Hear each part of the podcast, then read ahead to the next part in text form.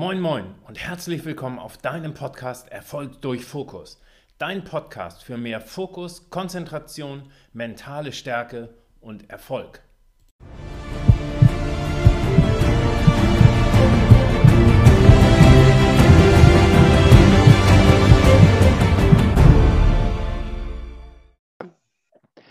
Ja, herzlich willkommen zu deinem Podcast Erfolg durch Fokus. Ich freue mich, dass ich heute wieder einen ganz besonderen Gast hier für euch habe. Und zwar den lieben Tom Gschwandner, ein Österreicher. Und ich würde ihn mal als äh, Mentalartisten bezeichnen, als äh, einer, der seinen Kopf total im Griff hat und er hatte mit 26, nein, das kann er dir gleich selber erzählen. Lieber Tom, erstmal vielen Dank, dass du dir die Zeit nimmst und meinen Hörern ein paar Fragen will, beantworten willst zu deinem Leben, deinem Lebenslauf und warum ich äh, dich so mental hervorhebe. Genau, vielleicht magst du dich mal kurz vorstellen. Die meisten werden dich ja wahrscheinlich leider noch nicht kennen, aber das ändert sich ja jetzt. Okay, äh, wie du schon gesagt hast, ich bin der liebe Tom, bin aus Österreich und habe mit 26 einen, einen Autounfall gehabt und bin seither im Rollstuhl. Was bei mir noch ein bisschen erschwerend hinzukommt, ist, dass ich ein sogenannter hoher Querschnitt bin. Das heißt, ich bin ein, ein Halswirbel. Das kannst du dir so vorstellen, wenn du dir unter deinen beiden Achseln einen Gurt drüber legen würdest. Alles, was unterhalb dieses Gurtes ist, ist gelähmt und kannst du nicht mehr bewegen und auch nicht spüren. Und die Besonderheit bei so einem Halswirbelquerschnitt ist auch, dass man sich nicht mehr bewegen kann. Und das ist natürlich eine besondere Herausforderung, die ich aber mittlerweile seit 26 Jahren ganz gut auf die Reihe bekomme.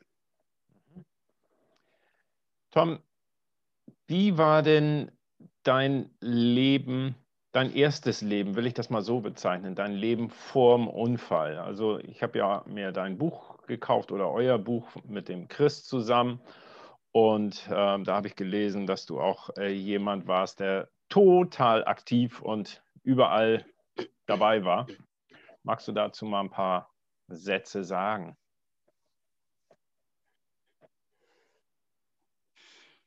Äh, mein Leben vor dem Unfall war, wie man bei uns sagt, also ich war sowas wie ein bunter Hund. Ich war sportlich unterwegs, habe nichts ausgelassen, zum Glück muss ich sagen. Habe dann nach dem Abitur eine Offiziersausbildung absolviert, bin dann aber in die Privatwirtschaft gewechselt, in eine Werbeagentur. Und ja, mit 26 war dann der Unfall. Das war eine typische Rauschgeschichte. Also der Fahrer war alkoholisiert. Und dann sind wir in einem Waldstück in seinen Graben hinuntergestürzt und uns einmal überschlagen. Und äh, da war klar, dass da jetzt was ganz was Grobes passiert ist. Und das war dann für mich der absolute Punkt Null. Und dann ging es aber wieder Schritt für Schritt, obwohl ich im Rollstuhl bin, vorwärts. Ja. Als der Unfall passierte, hm, war dir da sofort klar, was da Schlimmes passiert ist? Oder warst du bewusstlos und bist im Krankenhaus damit aufgewacht? Ähm, Tom wird nicht bewusstlos, der, der bleibt da. Äh, das Interessante war, ich habe sofort gewusst, dass das eine Querschnittlähmung ist. Nur waren mir die Folgen natürlich nicht bewusst. Und nachdem ich so eine hohe Lähmung habe, habe ich das Gefühl gehabt, dass nur mein Kopf auf dieser Wiese liegt und der Rest meines Körpers wie so eine Luftschlange irgendwo herumfliegt. Also du spürst ja nicht mehr, dass du auf der Wiese liegst. Und was mir halt besonders aufgefallen ist, dass meine Atmung absolut weg war. Okay. Dadurch, dass Muskulatur, Bauchmuskeln alles weg ist, kannst du plötzlich nur mehr mit dem Zwerchfell atmen. Und das erschwert natürlich die Atmung enorm. Und durch meine schweren Lungenverletzungen war es halt ein bisschen, bisschen schwierig, bewusst, bei Bewusstsein zu bleiben, bis dann der Notarzt da war. Und das absolut Interessante für mich war aber, das war das erste Mal in meinem Leben, wo ich absolut im Moment war. Also ich, das war so klar, ich war furchtlos, ich habe keine Schmerzen gehabt, ich wusste, okay, ich muss einfach atmen und warten, bis der Notarzt da ist. Und waren keinerlei Gedanken oder heute deute ich das so, dass ich keine Energie mehr hatte, um irgendwelche großen Geschichten daraus zu machen. Mhm. Also ich war absolut präsent. Ja. Und die, die Zeit dann im Krankenhaus, ähm, wann, wann, war, wann wurde es dir bewusst, dass du an den Rollstuhl gefesselt bist? Das war mir immer bewusst. Okay, und klar. meine Idee war ja auch, also ich muss dazu sagen, durch die Lungenverletzung war ich drei Wochen lang intubiert, also künstlich beatmet. Und das habe ich nicht verstanden. Ich habe nicht verstanden, ich habe gewusst, okay, wenn ich jetzt Querschnitt bin, warum gibt man mir nicht einen Rollstuhl und ich fahre einfach nach Hause. Mhm. Also was ich nicht auf die Reihe bekommen habe, war, warum ich intubiert bin. Und das über drei Wochen, also das war schon, äh, um es schön zu formulieren, keine angenehme Erfahrung. Mhm. Du hast in eurem Buch, bin ich äh, über ein Kapitel gefallen, der Unfall war mein bester Lehrmeister. Wie dürfen wir das verstehen? Was, was, hast du da für dich draus gezogen? Äh, dieser Crash war so eine elementar. Ich will nicht jetzt von, von todesnahen Geschichten oder so reden, sondern das, das katapultiert dich so aus deinen gewohnten Bahnen, dass du da die Chance, ich sage es jetzt bewusst, die Chance bekommst, dein Leben komplett neu zu orientieren und aufzustellen. Wenn man sich vorstellt, durch diese Lähmung ist ja, du bist ja nicht nur körperlich jetzt einmal auf Punkt Null oder so, sogar darunter, sondern dein Job ist weg, deine finanziellen Möglichkeiten sind weg, deine Wohnsituation hat sich erledigt, weil in eine Wohnung im ersten Stock kommst du nicht mehr. Äh, deine ganzen Hobbys, deine sportlichen Aktivitäten sind weg. Dann geht es weiter über Sexualität, Körperfunktionen. Also du bist so auf dich selbst reduziert, ohne Schnickschnack, ohne, also du kannst keine Rollen mehr spielen. Du kannst ja. dich nicht mehr belügen, sondern du musst wirklich sagen, okay, das ist jetzt Kacke und jetzt muss ich den, die Karre irgendwie aus dem Dreck bekommen. Mhm. Und während des Krankenauf Aufenthaltes hast du da ähm, Hilfe bekommen von Krankenhauspsychologen oder wie hast du deinen Kopf unter Kontrolle gekriegt? Also ich, ich stelle mir das einfach so vor, ich, ich kann mich nicht bewegen und äh, in meinem Kopf laufen zig Filme ab, die ich gar nicht so schnell bremsen kann ähm, mit Katastrophenbildern, Horrorszenarien, was uns so alles als Menschen auszeichnet, was wir ganz toll können, die schlimmsten naja. Bilder uns im Kopf machen. Ähm, hast du da Hilfe gehabt oder hast du irgendwie so viel mhm. Energie und Kraft, dass du das alleine bewältigt hast? Ich kann jetzt nur für mich sprechen. Jeder Hilfeversuch ist eigentlich geht in die falsche Richtung los äh, weil durch die Beatmung und durch die Medikation und Sedierung, die du hast, kannst du keine klaren Gedanken mehr fassen und du, du bringst jeden Wortfetzen mit einer anderen Situation das endet dann, ich war entweder im Krieg oder in den Fängen der Mafia im Kopf. Und ich habe mit anderen gesprochen, die länger intubiert und beatmet waren. Die haben immer dieselben Szenarien. Entweder du bist im Krieg, also eine ganz bedrohliche Situation, aus der du irgendwo nicht rauskommst. Und ich habe das dann aber irgendwann gemerkt, dass ich schon so, so in einem Wahn drinnen bin, dass ich mir dann gedacht habe, okay, was, was, was kann ich jetzt tun? Ich habe mich schon vor der Putzfrau gefürchtet, wenn die nur reinkommen ist.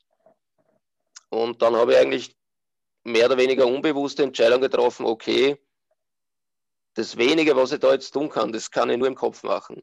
Und ich muss einfach schauen, dass ich klarer werde und mehr darauf achte, was um mich herum passiert. Mhm. Weil du musst dir vorstellen, du liegst am Rücken und du kannst auch den Kopf nicht bewegen. Das heißt, du blickst nur starr nach oben an die Zimmerdecke. Und du siehst da die Menschen nicht, nur wenn sich der direkt über dich beugt. Das heißt, wenn neben dir wer spricht, du hast keine Ahnung, wer das ist. Und so beginnt halt dann dieser, dieser falsche Film zu laufen. Mhm. Du hast und wie, wie. Ja, erzähl. Ja, wie mir, dann eben, wie mir dann eben klar war, dass ich da jetzt aktiv wach werden muss und wach bleiben muss, dann ist mir ein Stück und Stück bewusst geworden, was ich da eigentlich selbst für einen Blödsinn aufgeführt habe. Und dann, dann ist es wirklich bergauf gegangen. Okay.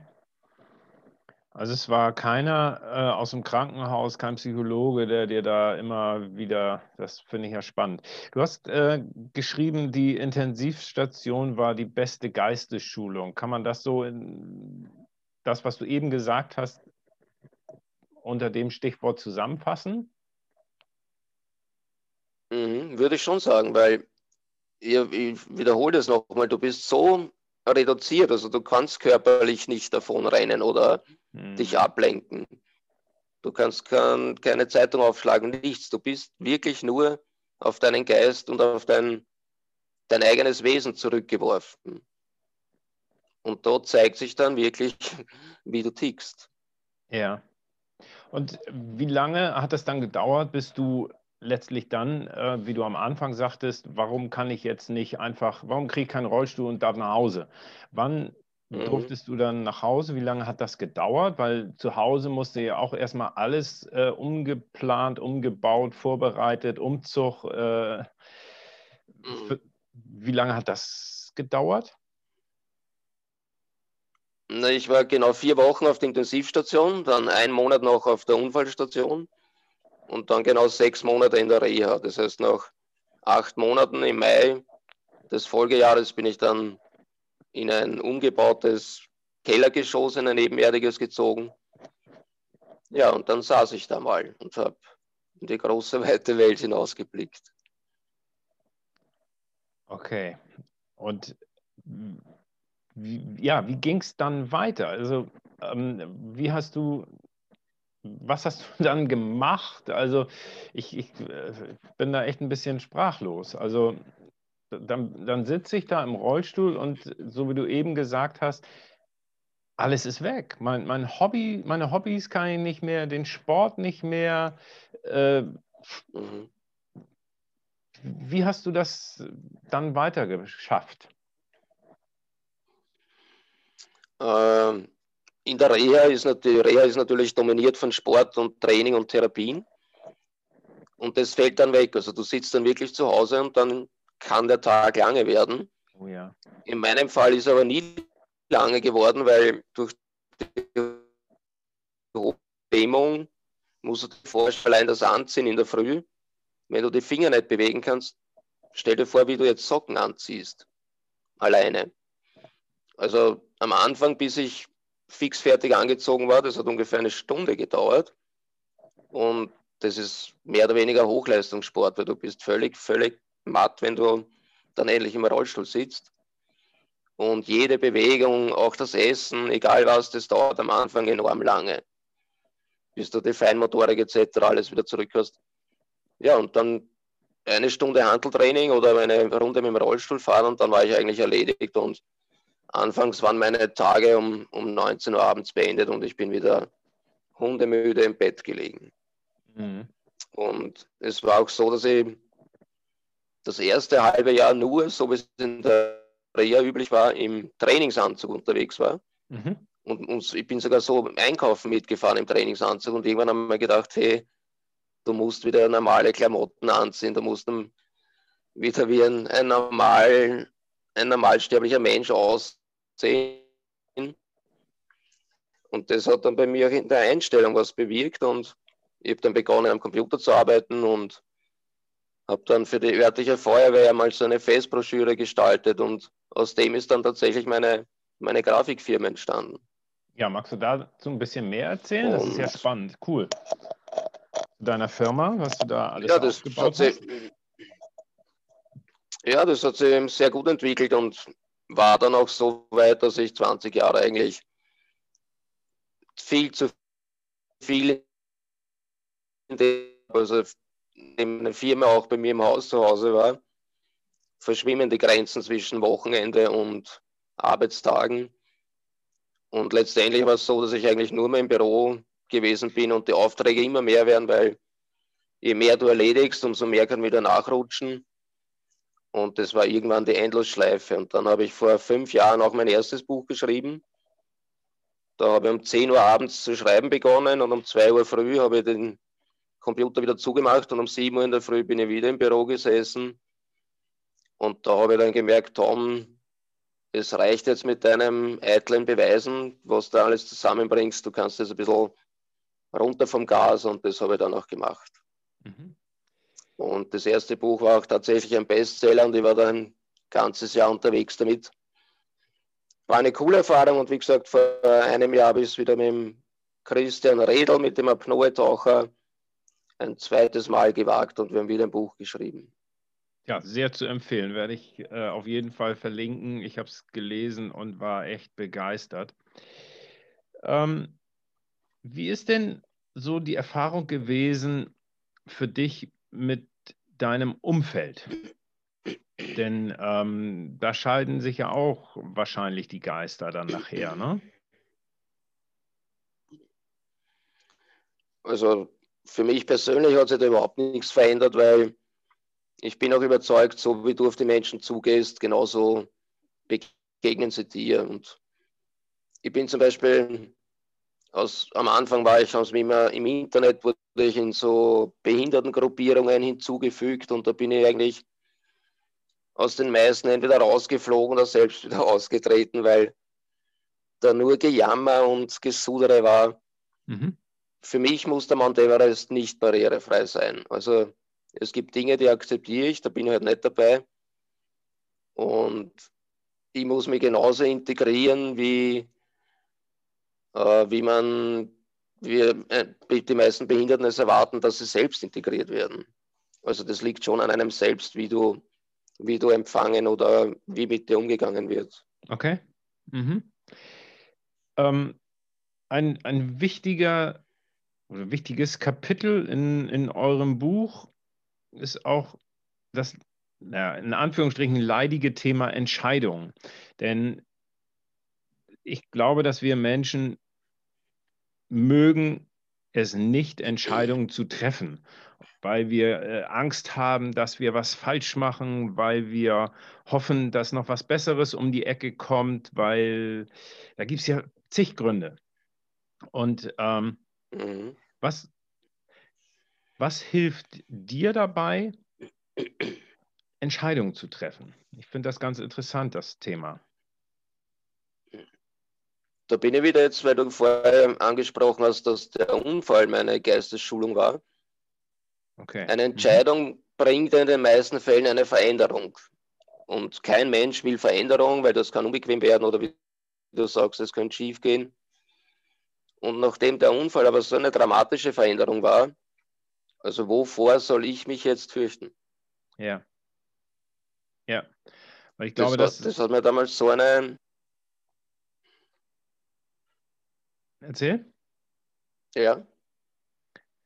Das hat dir so eine. Das hat mir damals so eine, eine, eine Ohrfeige gegeben. Also mhm. da bin ich einfach wach geworden und es mag vielleicht Dinge geben, die noch dramatischer wären, aber äh, ich habe es im Buch auch kurz anklingen lassen, das Thema, wie viele Menschen sich belügen nicht, und sich die Dinge schönreden, in Beziehungen bleiben, die schon lange nicht mehr funktionieren. Und bei mir war es dann auch tatsächlich so, dass ich nach über 20 Jahren Ehe und mein Riesenhaus und meine Familie verlassen habe, wo jeder gesagt hat, wie kann der wahnsinnige Rollstuhlfahrer jetzt nochmal neu anfangen und jetzt, wo alles so schön gerichtet ist.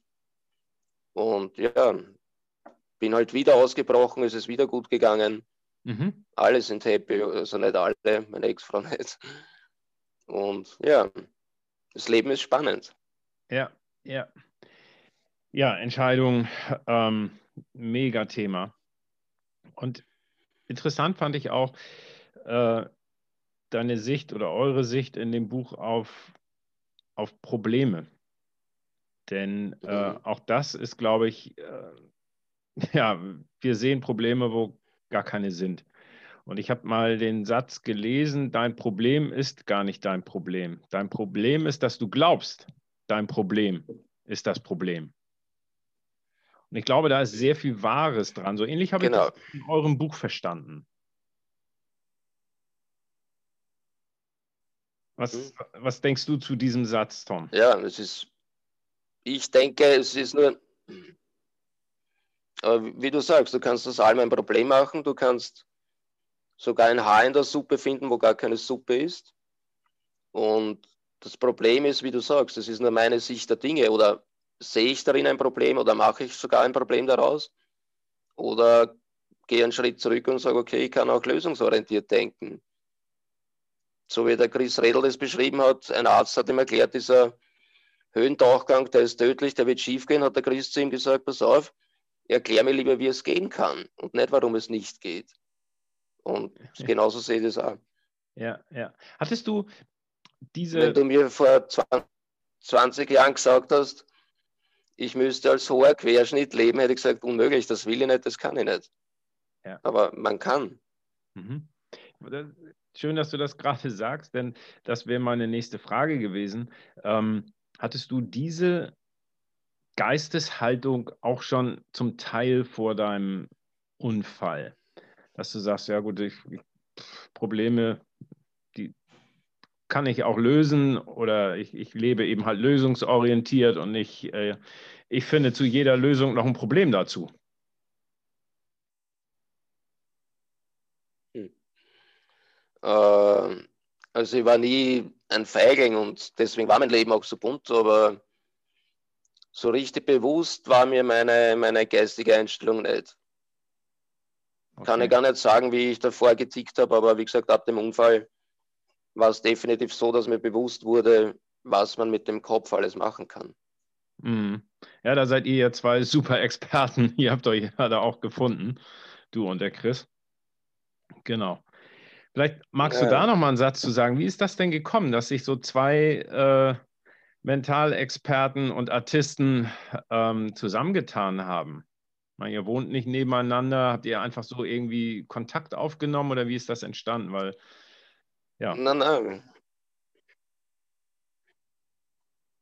Äh, ich war auf Facebook mit einer Bekannten vom Chris und habe das von ihm mitbekommen, dass er so ihre Dinge aufführt, minutenlang unter Wasser oder unter Eis zu sein, ohne Sauerstoff. Und das hat mich fasziniert, weil ich da mitbekommen habe, dass der mental so derartig drauf sein muss, damit also jeder Mensch würde Panik bekommen. Also unter einer geschlossenen Eisdecke ist mehr oder weniger unvorstellbar für die meisten. Und dann habe ich im Radio eine Sendung mit ihm gehört. Da habe ich gedacht, so, jetzt ist er dran, der Bursche. Und habe ihm eine E-Mail geschickt und er hat sofort zurückgeschrieben. Und ein paar Tage später haben wir uns getroffen und dann haben wir tatsächlich binnen weniger Minuten die Entscheidung getroffen, dass wir ein Buch schreiben gemeinsam. Genial, genial. Ja, wo du das eben sagtest, also ich habe da auch mit, mit, meiner Frau drüber gesprochen, äh, was der Chris gesagt hat. Ähm, mit 16 hat er The Deep Blue gesehen und hat äh, beschlossen, ich werde mhm. werd Taucher. Und meine Frau hat den Film gesehen und hat gedacht, um Gottes Willen, das macht mir solche Angst. Da hat sie tagelang mit zu tun gehabt, diesen Film zu verarbeiten. Wie, wie verschieden wir Menschen ticken. Das ist mhm. spannend. Und sag mal, naja. Steht, du hattest noch mal wieder einen Krankenhausaufenthalt. Was war denn da los? Ja, das war eigentlich dramatischer als der Unfall, also lebensbedrohlicher. Ich habe mich nachdem ich von, zu, von meiner Familie gegangen bin, mit meiner neuen Lebenspartnerin eine Wohnung in Horn genommen. Das war im Sommer und im Dezember habe eine riesige Sepsis aufgezogen, also eine Blutvergiftung. Und der Tom ist ein großer Held, der hat das als schwere Grippe abgetan und wie ich dann einmal mit 60 zu 40 Blutdruck gelegen bin, hat meine Susi den Notarzt gerufen und also eine Stunde später und das hätte ganz anders aussehen können. Und da war ich dann wieder wochenlang auf der Intensivstation und das hat dann lange gedauert, weil du bist da körperlich so erledigt, weil der ganze Körper, jedes Organ vergiftet ist. Also da habe ich dann relativ lange gebraucht, bis er wieder ganz der Alte war. Und wie ist das zur Sepsis gekommen? Äh, ich habe mir einen Keim irgendwo eingefangen, irgendeinen ganz grauslichen. Und ja, das geht dann schlagartig los. Also du bekommst diesen Fieber und alle möglichen Zustände. Und bei mir war es dann so, dadurch, dass der Blutdruck schon so niedrig war, kam es zu einem Nierenversagen. Und das geht natürlich dann Schlag auf Schlag, dass andere Organe nachziehen und dann bist du Mause tot. Und das Interessante war, mir ist der Respekt vom Sterben immer abhanden gekommen, weil ich wäre da ohne irgendwas weggepennt, ich hätte keine weisen letzten Worte gesprochen gehabt, ich hätte nichts geregelt gehabt. Also du bist weg und das war's, fertig. Ja. Wow. Aber schön am Leben zu sein. Umso schöner. ja. ähm, sag mal, also die, diese zweite Erfahrung, wie lange hast du da gebraucht, um dann wieder ähm, so zu Kräften zu kommen? Du sagst so, da, das, da ist ja der ganze Körper von betroffen und du bist schlapp und kaputt und müde und. Ja, es ist extrem. Ich habe da, ich weiß nicht, wie viel ich abgenommen habe, aber ich habe dann mal so um die 50 Kilo noch bei einer Größe von 1,83 Meter. Also kannst du dir vorstellen, dass man da jede Muskulatur wieder weg ist. Und also ich habe da drei Monate nach der Intensivstation eigentlich fast nur im Bett verbracht zu Hause. Also ich bin nicht vor mittags 14 Uhr aus dem Bett gekommen. Und ja, ich habe sicher ein halbes, dreiviertel Jahr gebraucht, bis ich wieder fröhlich und muskelstrotzend durchs Leben fahren konnte. Äh, das so die, bis 14 Uhr im, im Bett liegen, weil es einfach zu anstrengend ist, äh, sich, sich anzuziehen und da fehlt einem Weil die Kraft. Weil du völlig oder? kaputt bist. Ja. Du, ja. Okay, das kann man. Naja, du, du, wirst, du wirst gar nicht richtig wach. Also bei mir war es so. Okay. Nein, es war echt, das war. Die, Querschnitt, die Querschnittlähmung war ab dem Zeitpunkt, wo ich in der Reha war, also nach zwei, zwei Monaten nach dem Unfall, bist du voll im Training. Aber mhm. nach dieser Sepsis bist du nur zergatscht eigentlich. Okay. Tom, ähm, bevor wir so zum Ende kommen, gibt es vielleicht ein oder zwei Tipps, die du den Hörern mitgeben willst, was das, was das Leben betrifft, was die mentale Einstellung betrifft? Hast du da ein oder zwei Sachen, die du loswerden möchtest?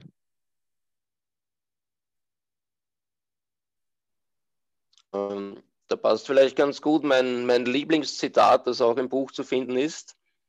Äh, das lautet so, der Kopf ist rund, damit das Denken die Richtung ändern kann. Das heißt, für mich bedeutet es, es geht immer um meine Haltung, um meine Einstellung, wie ich den Dingen gegenüber bin und auch wie ich reagiere, weil es gibt irgendeinen Impuls und dann reagierst du darauf. Und es gibt aber eine kleine Zeitspanne zwischen dem Impuls und zwischen deiner Reaktion. Und in dieser Zeitspanne kann ich mir überlegen, wie ich auf diesen Impuls reagiere. Und wenn ich dann vielleicht probiere, auf den Impuls so zu reagieren, wie meine beste Version von mir selbst darauf reagieren würde, kann man oft ganz andere und vielleicht bessere Entscheidungen treffen, wie die, wie die Sache weitergeht. Ja, cool.